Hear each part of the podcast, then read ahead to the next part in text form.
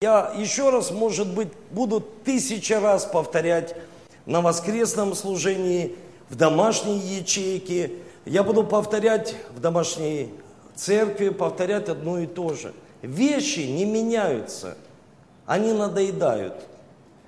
И все, что мы достигаем в этой жизни, оно может надоесть нам. Поэтому, когда мы что-то достигаем, самое важное, чтобы мы в этих достижениях не остались. Потому что любые достижения, какие бы они ни были, можно докторскую защитить, можно и миллион заработать долларов, и евро, и миллиард. И ни в коем случае не остановиться. Можно миллион людей завоевать для Христа, но ни в коем случае не останавливаться. Потому что остановка, она будет смерти подобна. Она будет отсчитывать, отбрасывать человека назад, в прошлое. Поэтому мы должны всегда простираться вперед и ставить перед собой цели. Аминь. И я хочу сегодня проповедовать, и я принес такой сувенир для того, чтобы вы видели. Можно стул какой-нибудь? Это ковчег. И ковчег всегда несли левиты. Видно, да, вам? Давайте я так покажу. Всегда носили левиты. Священники шли впереди. И ковчег, это был просто ящик деревянный, обит золотом. И в этом ковчеге были скрижали Моисея. В этом ковчеге был посох Аарона, который потом расцвел. И в этом ковчеге была манна в золотом сосуде. И наверху, на крышке этого ковчега, херувимы, которые закрыли крыльями свои лица. И этот ковчег был символом присутствия Бога в нашей жизни, в жизни израильского народа. Когда этот ковчег находился в семье, люди получали благословение. Когда этот ковчег был в Иерусалиме, Давид царь, он купался в благословениях. Когда ковчег Божий и вообще присутствие Бога было в жизни человека, он получал Божие благословения. Он был победителем. Ковчег знаете, Бог так все сделал совершенно. Он сказал Моисею, сделай скинию. И когда Моисей построил большую скинию, умывальник, свято, святая святых, святое место, внешний, внутренний двор, он все сделал. И он ему сказал, когда ты все создашь, некую структуру, тогда и я приду. Тогда Бог будет на этом месте. И первосвященник, что ему нужно было делать? Вот этот ковчег, когда его приносили, его ставили на определенном месте. И он стоял в святая святых. И первосвященнику нужно было принести кровь и окропить на крышку ковчега. И буквально недавно я делился со многими братьями, сестрами. Я увидел, что почему именно в ковчеге была манна, почему в ковчеге был, были скрижали и почему там был посох. Знаете, Бог совершенный знает против чего постоянно бунтует человек. А человек постоянно бунтует против Бога и Его Слова. Против лидерства, что прообраз посоха. Против любого лидерства, светского, духовного, Иногда против своих родителей, поэтому Бог дает заповедь, почитайте родителей своих. И заповедь с обетованием, и тогда только вы продлите свои дни здесь на земле. Если вы их не почитаете, вы не будете продлевать, вы будете сокращать свое время. И манна в сосуде, что прообраз божественного процветания, против, против чего люди тоже бунтуют.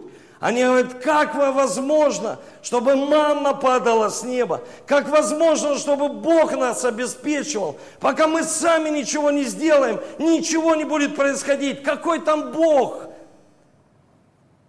И Бог, зная это, Он взял этот бунт человека и поместил в маленький ящик, деревянный, который был обит золотом, что прообраз Иисуса Христа. Потому что золото – это прообраз Его вечности, а дерево – это прообраз того, что Он временно, Он человек. Он на сто процентов человек и на сто процентов Бог. И Он пришел, и Он забрал весь бунт на себя на Голговском кресте. Когда Он забрал этот бунт, в Ветхом Завете еще не было Христа, это была тень будущих благ – Иногда я, я просто вчера делился этим словом, и знаете, иногда человек хочет кушать, и ему ты предлагаешь бутерброд. Я говорю, ты, ты будешь бутерброд? Он говорит, да. И ты покажешь, показываешь человеку тень бутерброда. И говоришь, кушай. И он берет, и он не может взять. И когда человек начинает бунтовать против слова, против лидерства и против божественного процветания, Бог это помещает в маленький ящик и закрывает его крышкой. И, и говорит первосвященнику, один раз в год тебе нужно окропить на крышку, чтобы эту крышку никто не открыл. Знаете, как ящик Пандоры чтобы никто не открыл. И даже херувимы, нужно было справиться сначала с ангелами, херувимами, чтобы в своей жизни, когда человек начинает бороться против духовной власти, когда человек начинает бороться против Слова Божьего и говорит, да я не верю, что я ранами Иисуса исцелен, да я не верю вообще, что я на Пенуэл поеду и там встречусь с Богом, да что за глупость, простой семинар, да я вообще не верю, что Бог меня может обеспечивать и сверх того, и больше того, что что есть в моей жизни. Я не верю. Хотя Слово Божье об этом говорит. И тогда Бог закрывает эту крышку. И Он говорит простые вещи. Кто открывает эту крышку, никогда в его жизни не будет присутствия Божьего. Никогда не будет никакого действия. Потому что то, против чего бунтует все человечество, Бог помещает в маленький ковчег. И я хочу, чтобы мы сегодня с вами записали несколько пунктов того, чтобы мы в наших семьях, потому что я хочу закончить эту тему, она еще не закончена. Просто я очень многих людей консультирую, и как ни странно, сегодня это проблема 21 века. Многие люди, они семьи, муж с женой, они не могут удержать, сохранить свои заветные отношения просто из-за финансовых проблем в семье. Потому что у них финансовые проблемы. И люди сегодня, они, знаете, они гонятся за деньгами, они хотят их поймать. Но чаще всего деньги начинают убегать от них. Потому что Библия учит нас, чтобы мы искали прежде всего Царство Божьего, а остальное все будет прилагаться. То есть, и когда человек приходит на это место, он не приходит ради пастора Эдуарда, ради этого посоха. Он не приходит ради того, что здесь левиты прославляют. Ой, как хорошее такое прославление. Он не приходит даже ради того, чтобы только слово услышать. Это все нужно. Но он приходит ради того, что здесь присутствие Бога, чтобы им наполниться и принести в свою семью вот такой ковчег, принести в свою семью ковчег откровения и поставить его в своей семье, и закрыть эту крышку, и сказать, Иисус пролил вечно на вот эту крышку свою кровь. Ее никто не может открыть. Но чтобы ее не открывали в семье, своих детей нужно этому учить. Чтобы дети преуспевали, их нужно научить, чтобы они преуспевали. А чаще всего, знаете, так бывает, что когда спрашиваешь у папы, э, сын спрашивает, папа, а чем ты занимаешься? Ну, что ты делаешь на работе? Он говорит, я делаю, сынок, деньги. И сын его растет и думает, что папа его делает деньги. И мама говорит, много ты нарисовал сегодня.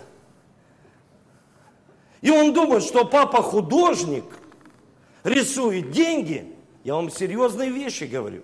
Потому что дети не обучены, и когда они вырастают, они не могут ни жертвовать, ни управлять финансами, они не могут себя содержать. Почему? Потому что они ничего не умеют, они не научились. Но не из-за того, что они плохие, а из-за того, что не было вот этого личного примера что ты все начинаешь объяснять. Если это ковчег, ты объясняешь, что там внутри. И для чего это внутри? И почему Бог это закрыл? И еще поставил херувимом, чтобы никто не открывал. Еще и кровь свою пролил.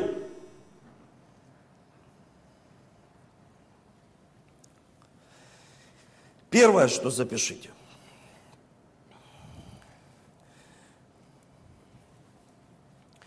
Для того, чтобы человеку вообще в своей семье, в своей жизни иметь успех, нужно самое первое – стремиться к этому успеху.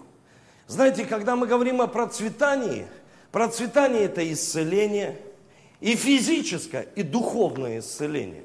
Это не только финансы, это, это исцеление. Нужно стремиться к этому исцелению – Нужно бежать, чтобы получить исцеление от Иисуса. Нужно стремиться к успеху. И я прочитаю два места из Священного Писания. Иоанна 15 глава, 7-8 стих. И прочитаю 1 Коринфянам, 9 глава, 6-8 стих. Если прибудете во мне, и слова мои в вас прибудут, то чего не пожелаете, просите, и будет вам. Тем прославится Отец мой, если вы принесете много плода и будете моими учениками. Вы слышите? Он говорит, если прибудете во мне, и слова мои, слова, которые он говорит, вы бунтуете постоянно, Иногда себе нужно задать вопрос, не то, что я как-то неправильно сделал, а как-то я неправильно верю, наверное. Ну, наверное, я неправильно верю, просто что у меня какие-то моменты в жизни не получаются. Особенно мы взяли следующий месяц праведность, и я буду сам преподавать эту тему, и вы поймете, что многие вещи, мы вообще на них по-другому смотрели.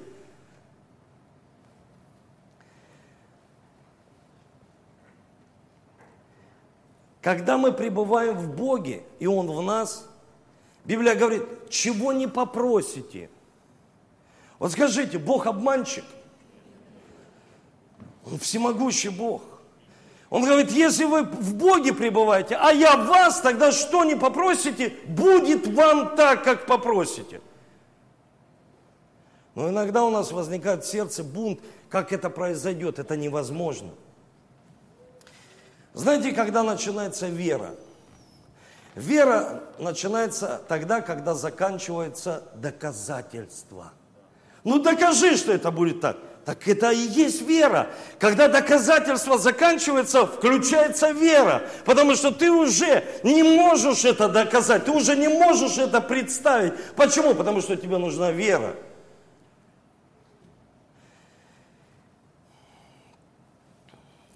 Каждый уделяй. При всем скажу, кто сеет скупо, тот скупо и пожнет. А кто сеет щедро, тот щедро и пожнет.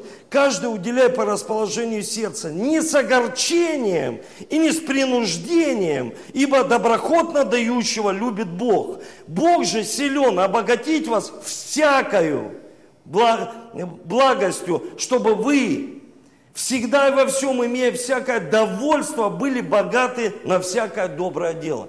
Вы знаете, каждый верующий должен быть доволен. Но довол, вот это вот такое состояние вот, удовлетворения, то, что есть у тебя на сегодняшний день, твой уровень. Потому что сейчас мы все в одном большом зале, но у каждого разный уровень. Мы все в одной церкви, и у каждого разный уровень. Сюда на это место выходит женщина и говорит, я получила от Бога телефон, к примеру. Кто-то говорит, я получила квартиру.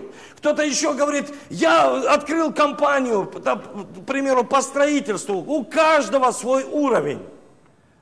Но нельзя уничтожать тот уровень, на котором находится сегодня человек. Но каждый на своем уровне. И Бог хочет поднять каждого человека на самый высокий уровень. Вот что мы должны понять с вами.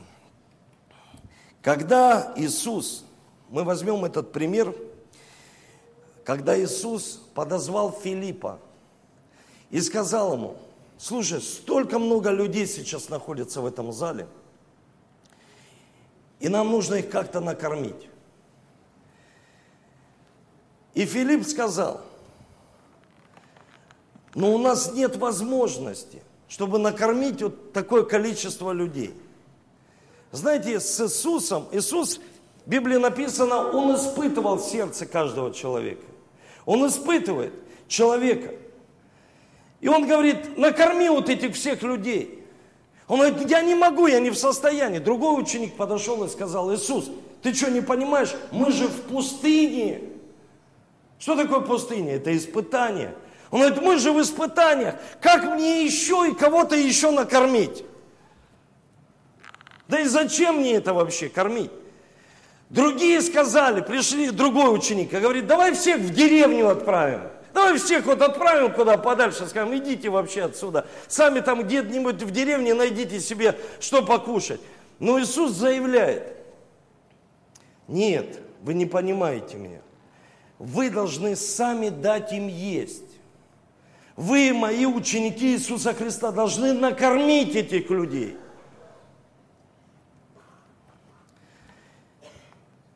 Иисус, Он мотивирует своих учеников на то, чтобы они имели духовное видение в своей жизни, чего они в тот момент и не имели, потому что они не могли поверить в божественное чудо. Вы слышите? В божественное чудо. Они верили просто в естественную жизнь, обыденную, которая происходит каждый день, но в чудеса они не верили. Когда мы открываем Библию, и мы начинаем читать, иногда наша бунтовская природа – она начинает бунтовать против того, как Бог ходил по макушке деревьев, как Бог остановил солнце. Мы думаем, как это может произойти? Это только у них в то время происходило. Но в нашей жизни ни солнце, ни по макушкам деревьев, ни стратегию Он нам ничего не даст. И люди начинают бунтовать против Слова Божьего, не веря и не прилагая усилий, чтобы достичь определенного успеха в своей жизни. Они быстро сдаются сдаются. Они соглашаются. Я всегда говорю, когда Бог слышит человека, когда ему устанавливают диагноз, или когда в его жизни происходят трудности, весь духовный мир замер и слушает, как будет человек реагировать. Его реакция – может быть, я повторюсь, но я скажу, люди чаще всего уходят на небеса раньше, потому что они устали жить. Они устают жить здесь, на земле.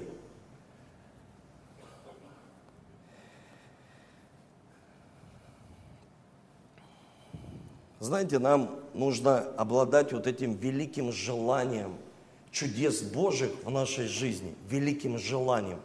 Вот эта ревность, жажда быть, я скажу еще раз, ревнителями. Вот такой человек настойчивый, пока он не достигнет этого. Вот как та женщина, которая к краю одежды прикоснулась. Как та женщина, которая алавастровый сосуд вылила. Быть настойчивым там, где нужно. Есть люди, они настойчивые, но не там, где нужно. Они ревнители, но не там, где нужно. Относиться с большой ревностью, быть вот таким настойчивым ревнителем. А моя семья живет в святости. А моя семья вообще цель имеет. А моя семья вообще видение имеет, мечтает о чем-то. Моя семья вообще молится. Моя семья вообще какую-то цель к успеху имеет. Идет она к какому-то успеху или нет вообще. И это заключается в том, что я ревнитель, к примеру, отец, я ревную, чтобы все это изменить и правильно направить своих детей. Правильно направить своих духовных детей и сказать, послушайте, вы неправильным путем идете. И я ревную, чтобы в вашей жизни был божественный там успех, процветание или божественные благословения ревность. Второе.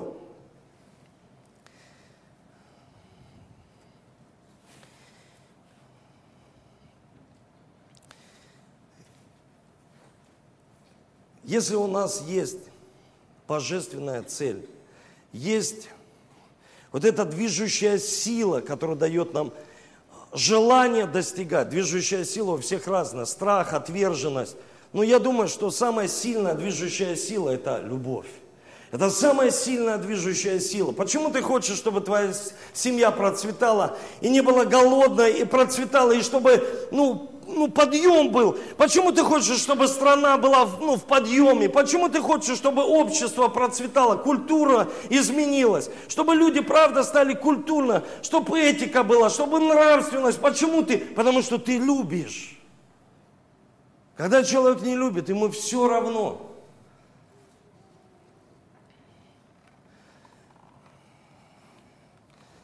Когда я еду на машине по трассе, меня, честно вам сказать, от, отучила это делать моя супруга. Когда я хотел что-то в окно выкинуть, и она мне сколько раз говорила, не делай этого, не делай это. И все, это стало одним целым. Я понимаю, что это делать не нужно – это, во-первых, не культурно, это, это неприлично. И ты засоряешь. Почему? Потому что ты не любишь. То же самое происходит и в семье. Есть мать, мамы и есть отцы, которые засоряют все. Они кидают свои слова направо и налево, а потом жалеют.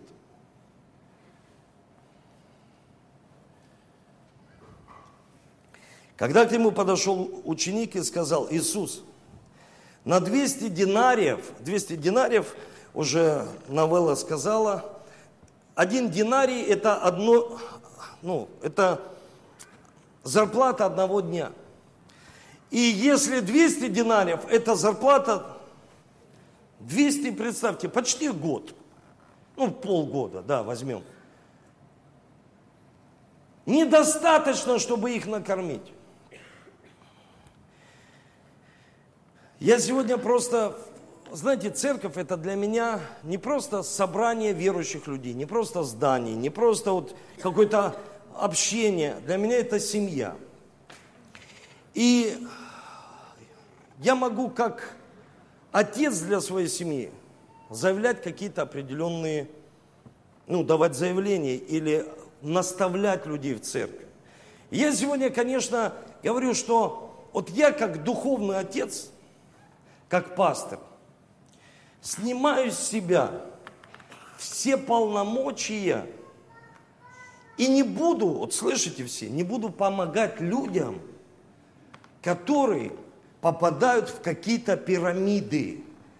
Я не буду ни юридически помогать, ни духовно, ни консультировать этих людей, потому что я 150 раз на домашних группах в церкви говорю, что это чистое надувательство людей. И когда человек участвует в этом и еще пропагандирует это в церкви, человек обманщик и обманывает других людей, он грешник, он грешит. Вы слышите? Этот человек просто грешит. Грешит, потому что любая пирамида, она развалится рано или поздно. Она просто потерпит свое фиаско.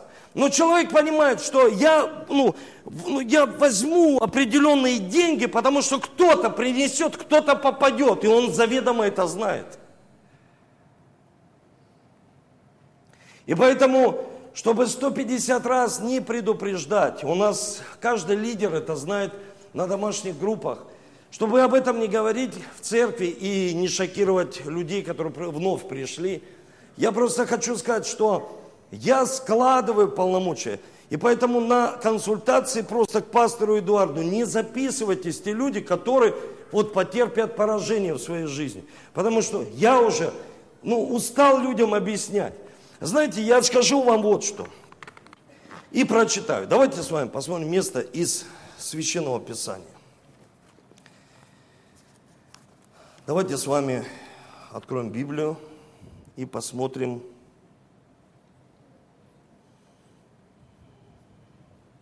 четвертую главу послания Иакова.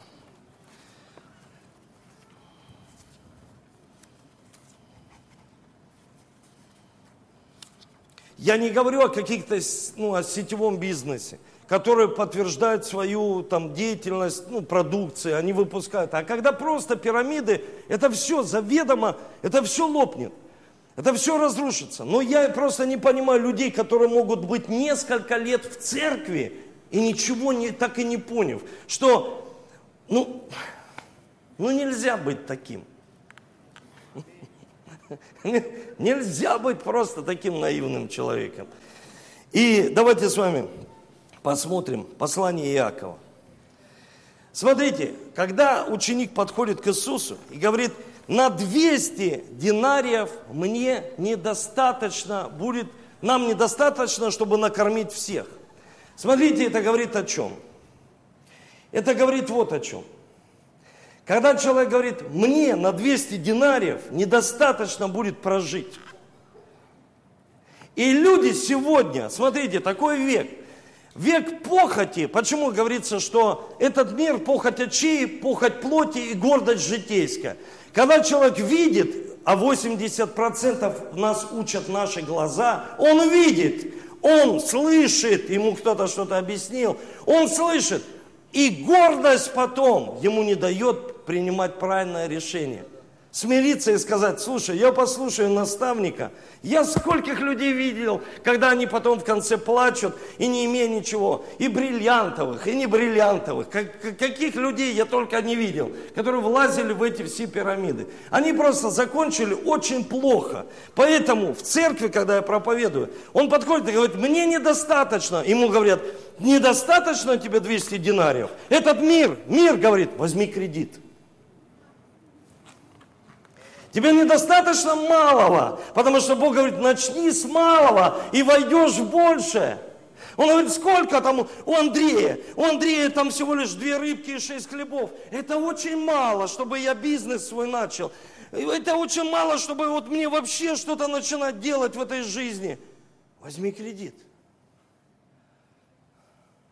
Быстро и без проигрыша.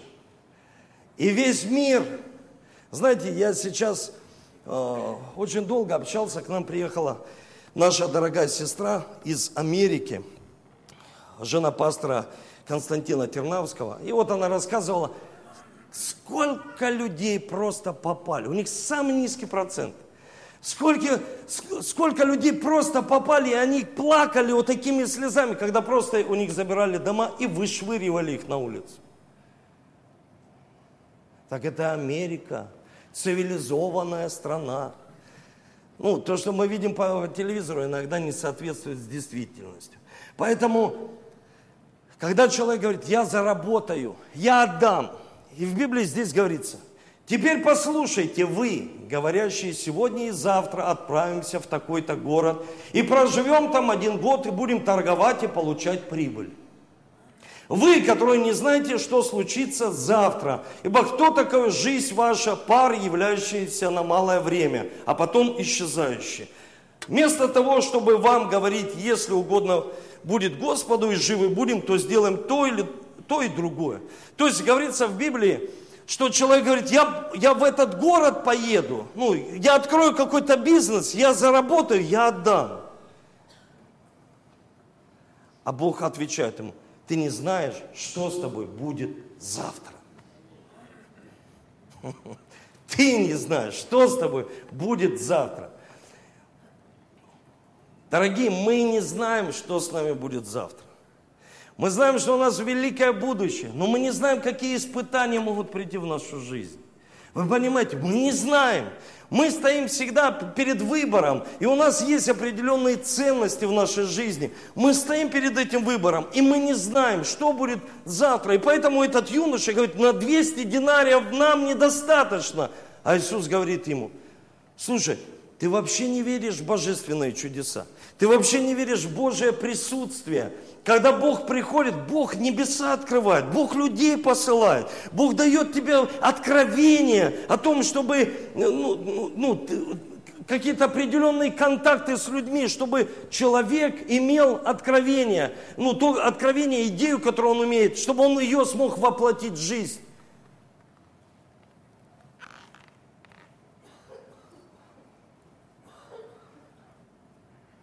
Третье запишите себе.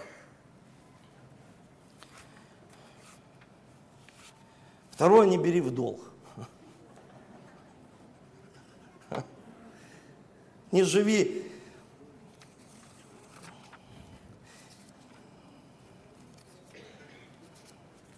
Знаете, когда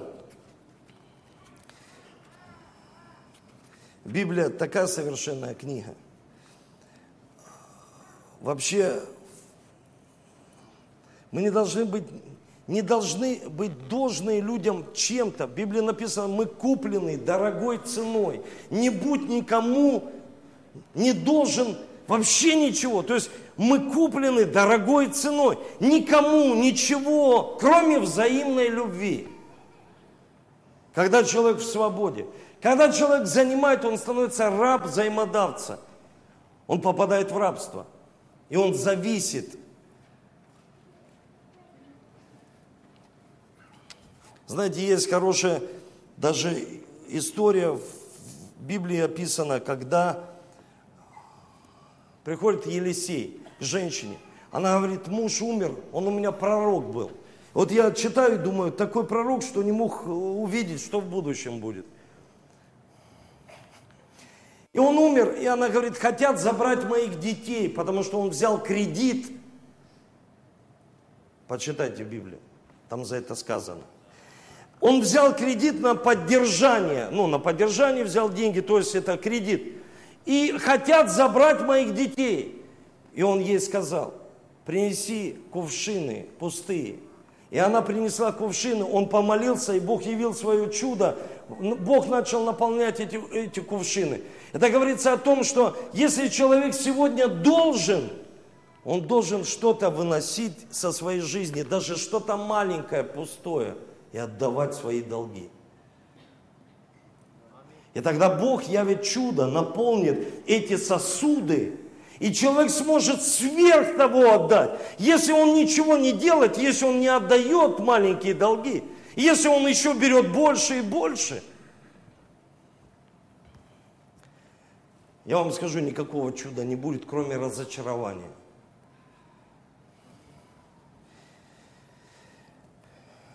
Третий шаг.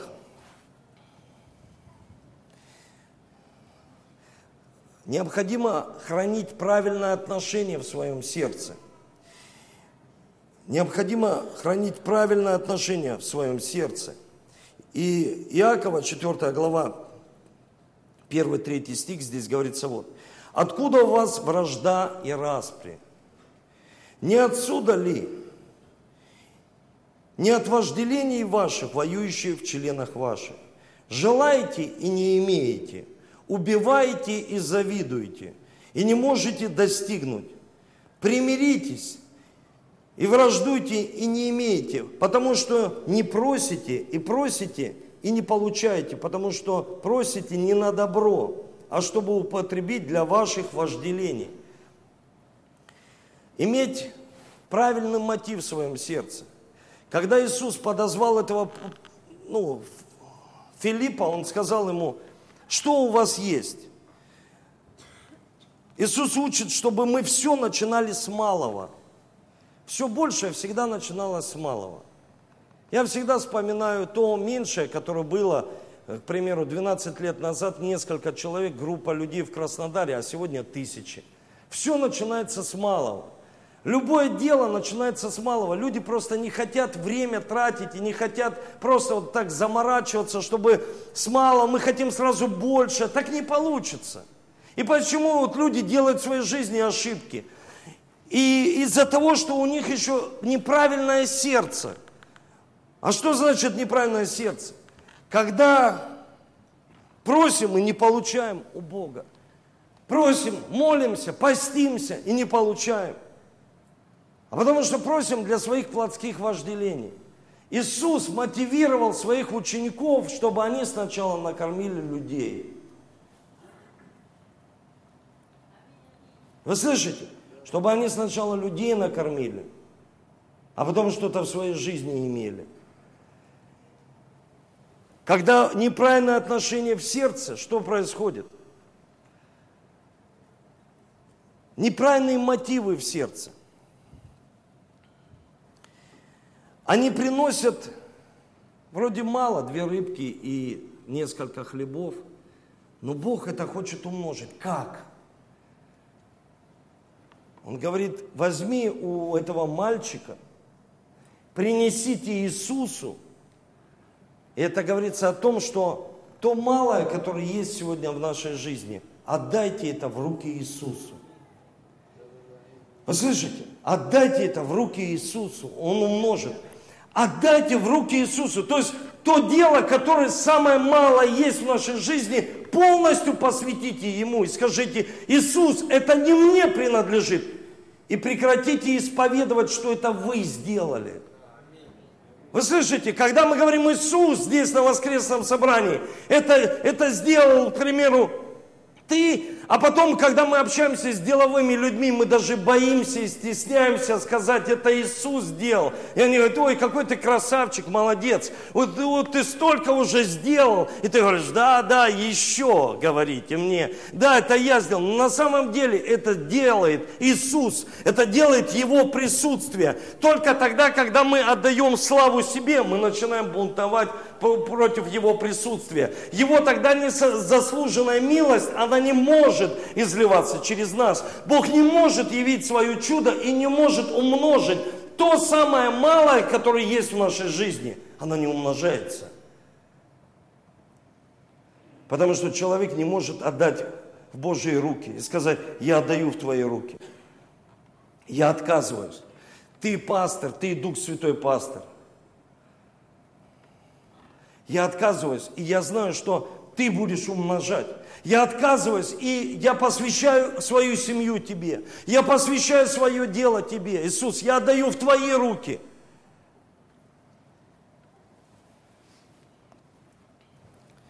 Четвертое.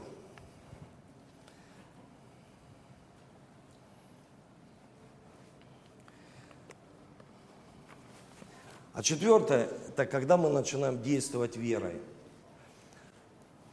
Мои два любимых стиха в Библии. В Библии написано, все возможно верующему и все возможно Богу. Но все возможно Богу, мы понимаем, что Ему все возможно, Он же Бог. Но все возможно верующему через веру в Бога и в Его обетование. Вы понимаете, то есть вера это некий канал, который нас делает возможными чтобы мы получали с духовного мира и видели в духовный мир, и различали. Потому что то, что видят наши физические глаза, это то, что видят физические глаза. Но когда мы смотрим на духовную, смотрите, два свидетельства, две сестры, они получили откровение о духовном мире. Они увидели в, духовном мире себя, как они уже танцуют. Еще этого не произошло. Я люблю жить верой, потому что я, когда становлюсь на колени и молюсь в своей спальне, я представляю, я вижу себя в духовном мире, я вижу других людей, я вижу церковь, я вижу, как она изменяется духовно, и потом я это вижу физическими глазами. Потому что все, что мы видим, это временно, а все, что мы видим верой, это вечно.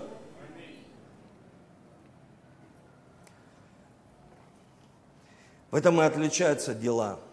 Опять же, праведность тот месяц, который мы начнем. Знаете, израильский народ, они шли долгое время. И когда они вышли из рабства, милость была всегда в их жизни, милость. Вот посмотрите в Священном Писании, море раскрылось, манна, все хорошо, одежда не ветшает, везде милость. И тут Моисей им говорит, мы должны подняться выше на уровень, на гору, чтобы сделать что-то большее, чтобы повлиять. Что нам нужно сделать? Осветиться и подняться на гору. И потом они услышали громы и сказали, мы на гору эту подниматься не будем. И они сказали Моисею, все, что мы услышим от тебя, закон, который ты получишь от Бога, мы будем исполнять. То есть люди обрезали себя с милости Божией и сказали, мы будем жить теперь по закону Божьему. И когда они только это сделали, что произошло в их жизни? Сразу змеи, Сразу болезни, сразу заропот открылась земля, человек ушел прямо под землю Кореи со своими людьми, со своими родственниками. Сразу наказание. Закон добр для тех, кто его исполняет, но его никто исполнить не может. И он злой для тех, кто его не исполняет. И Бог не наказывает никого. Почему? Потому что люди решили жить не по вере в Иисуса, а по закону, по своим делам. О, я такие дела, я такой хороший, я такие дела совершаю. И он отвергает его присутствие в своей жизни и говорит, я хочу жить так, как я хочу. То есть человек отвергает Голговский крест, жертву. Человек отвергает все процветание, все, что Бог может дать, обрезывает себя. И Библия говорит, если вы не в благодати, а живете по закону, вы уже не во Христе. А потом человек говорит, я во Христе. Да ты уже не во Христе, ты себя обрезал с благодати Божией, с милости. Потому что не то, что мы здесь делаем, дела, дела важны. Но кто центр всего? Наша гордость, тщеславие или Иисус? Поэтому Иисус сначала сказал им, друзья, если вы хотите подниматься высоко, в любой сфере. Сначала кормите людей.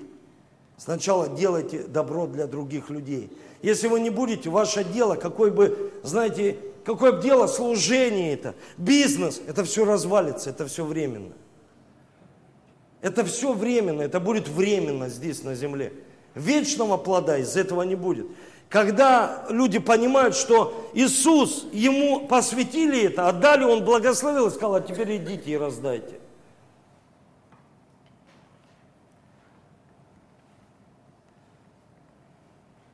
Сначала вы их накормите, а потом я умножу. И, и последний пункт, когда он сказал им, а теперь идите, соберите все куски, которые вы видите. Знаете, были ученики, которые сто процентов сказали, зачем нам собирать? Иисус, вот у меня тоже был такой вопрос, Бог же всемогущий, а зачем собирать? Ну, должен быть избыток, это говорится о том, что Иисус учит нас не расточать свою жизнь. И не расточать даже имущество, которое есть у вас. Вот просто вот расточать направо и налево. В Библии написано, блудник расточит все имение. Он расточит, он все, он все прогуляет в своей жизни. Независимый человек, а блудник. А блудник это человек говорится о том, что он ходит к разным богам его жизни сегодня один Бог, завтра другое. Сегодня Бог деньги, завтра Бог карьеры. Послезавтра Бог его семья. Послезавтра еще какой-то Бог. Понимаете, то есть это говорится о том, что человек не удержит что-то в своей жизни, он все это расточит, у него не будет. Потом, как в той сказке, будет у разбитого корыта и будет плакать в своей жизни и сказать, что я сделал не так. Не расточайте свою жизнь.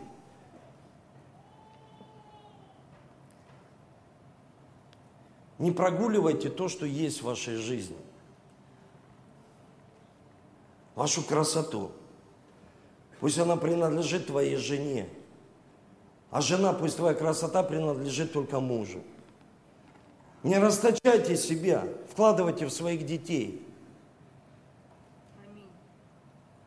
Вкладывайте в свою семью, вкладывайте в церковь. Видите здесь люди, люди у нас э, сестра живет в вагончике. Давайте ей поможем, чтобы она не жила в вагончике. Ой, я в однокомнатной, ты в однокомнатной, она в вагончике.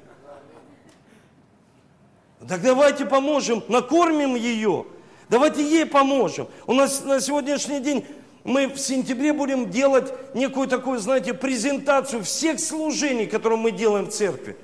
То, что даже многие не замечают. Они приходят в церковь, они думают, что мы только по воскресеньям встречаемся здесь. Или на семинарах. Столько работы проводит. Я с благодарностью отношусь к каждому человеку, который понял для себя. Знаете, что он понял? Каким бы делом ты ни занимался, вот как бы ты занят не был, шесть дней ты работай, но одну послужи ты для Иисуса. Не тут воскресенье послужить на кресле, а послужи для Иисуса, что-то сделай для Него, что-то сделай для этих людей.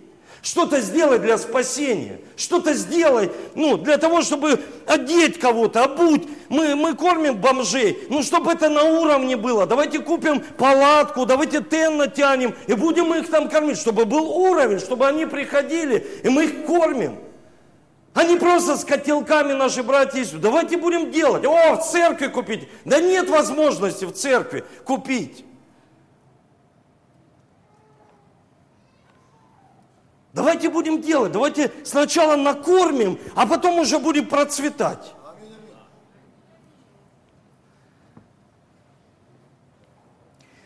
Но это принцип Евангелия, это принцип Иисуса Христа.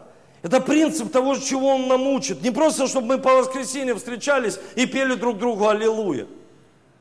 Ну, люди вот, э, я знаю, они рискуют, идут там в аптеках, делают контрольные закупки, потому что торгуют этими наркотиками уже после президентского указа. Ну, они рискуют своей жизнью. Ну, кто-то, мы же не просим это делать. Ну, что-то сделать. Не просто я бизнес, я там э, великий человек, я там великая. Послушай, мы все в Боге великие.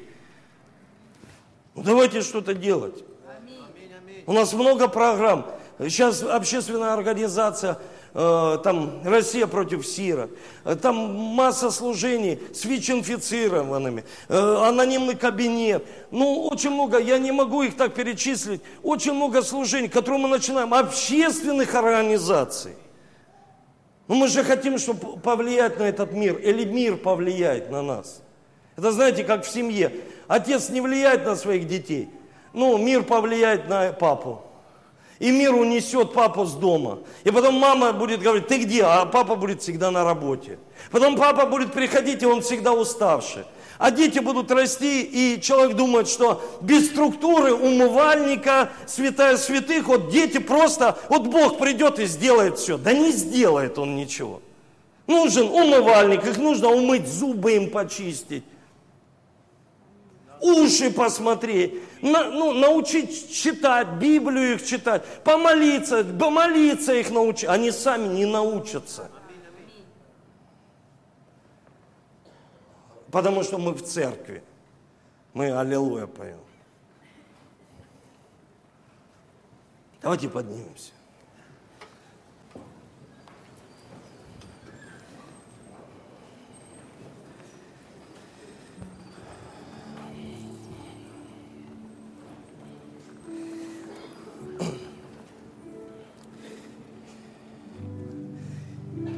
Перед тем, как мы будем совершать святое причастие, я прочитаю пункты, которые мы затронули. Первое. Храните истинное побуждение и укореняйтесь в стремлении приобрести успех в желании трудиться для Него. Второе. Не бойтесь начинать с малого.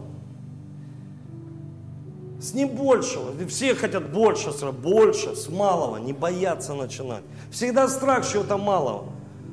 Шесть человек, три, три человека, шесть рублей в кармане. Кто-то бизнес начинает. Ну, почитайте биографии. Все с чего-то малого начинали. Храните в своем сердце правильные отношения. Четвертое. Непременно действуйте в соответствии со своей верой. Не тем, что мы видим, а в то, во что мы верим. Никогда ничего не расточайте, не выбрасывайте из предложенных вам Господом благ. Ну, Он предлагает благо. Он предлагает через Слово. А мы просто выкидаем. А, о, церковь, а, дай, а, домашка, а. Не, не выбрасывайте эти ценности. Послушайте, мы иногда не видим, как мы сеем. Вот вокруг нас люди, вокруг нас дети наши. И мы что-то каждый день делаем. Это же каждый день посев, посев, посев, посев. Потом вырастает ребенок. Да что такое, откуда у тебя это? Так это ж ты насеял. Ты что, забыл, что ли? Это ж ты насеял. Вот ты и пожал. Нравится? Нет. А, обратно уже время не вернуть. Не расточайте то, что Бог нам дает сегодня. Цените то, что у нас есть. Собрание верующих людей. В субботу начинаем с сентября еще одно воскресное служение. В воскресенье мы в следующее, восьмое, проводим общее служение в экспрессе. Слушайте, ну это же Бог делает. Это не делает человек. Соберемся все вместе, прославим Его, помолимся за нашу страну. Услышим Слово Божье. Я пригласил пастырей с нашего города, которые придут вас поприветствовать всех. Нам нужно быть в единстве. Аминь. Нам как-то нужно в единстве прославлять Его. И это делает Бог. Человек этого сделать не может. Человек не может исцелять. Человек не может вот явиться ночью во сне дать видение сестре, брату. Ну не может так быть. Просто не расточай то, что было сказано. Прими это к сведению, и ты будешь мудрым человеком. Мудрый принимает наставление, а глупый отвергает. Поэтому давайте сегодня совершать будем святое причастие. Можете разносить, дорогие организаторы. Знаете, посредством крови Иисуса Христа. Больше двух тысяч лет тому назад Иисус пришел на нашу сторону, перешел. И я скажу вам, что Он никогда-никогда нас не оставит. Вы слышите? Никогда не оставит нас. Вот Он однажды перешел на нашу сторону. И любое оружие, которое выходит сегодня против нас – может это диагноз, может это болезнь, может быть это от безденежья, может быть это нищета. Знаете, что должен говорить ревнитель? Ревнитель говорит, послушайте внимательно, когда приходят обстоятельства в нашу жизнь, ревнитель начинает исповедовать успех в своей жизни ревнитель начинает исповедовать Слово Божье в своей жизни. Может быть, мало сегодня, вот мало, мало того, что это произойдет, мало вероятности того, что это произойдет. Может быть, это как две рыбки. Но послушайте, это произойдет. Нам нельзя останавливаться. И ревнитель говорит, я никогда не буду проблемой для своей семьи, для этого общества. и для этого государства не буду проблемой.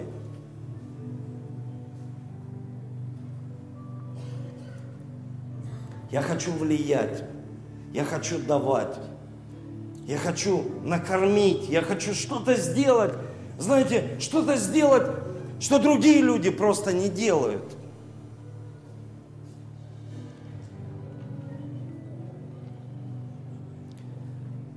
Чтобы понять, что такое есть сила умножения.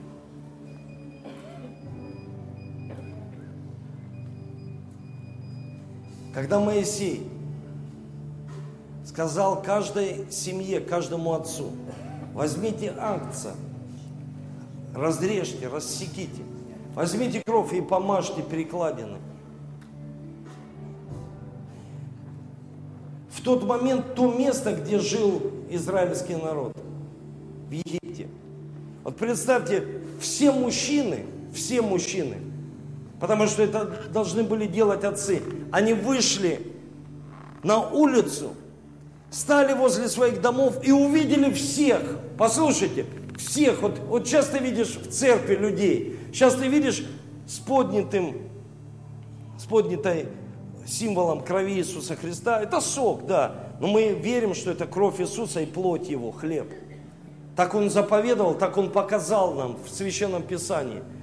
И они вышли на улицу, отцы, и стояли с, с с пучком горьких трав, чтобы помазать перекладину. И они стояли с этой емкостью. И они видели всех людей, которые поверили, что в них кровь Иисуса Христа. Они поверили. Почему мы все братья и сестры? Потому что у нас один Бог Отец. Тогда мы исповедуем, что у нас ДНК Иисуса Христа, Его генетика, Его природа, кровь чемпиона, кровь победителя в нас. Мы исповедуем, и мы знаем, и мы верим в это.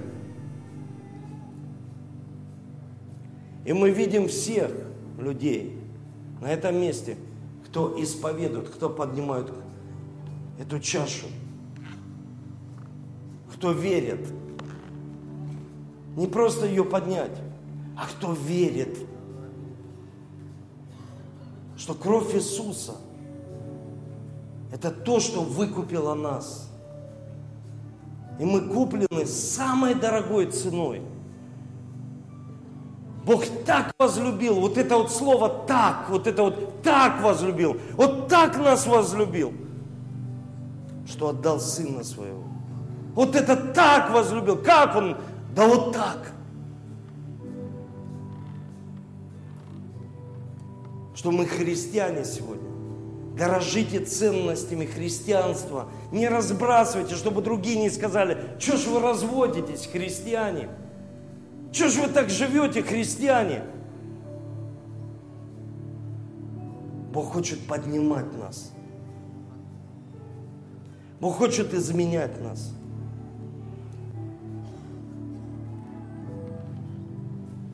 Чтобы люди говорили, это христиане, да многодетные семьи.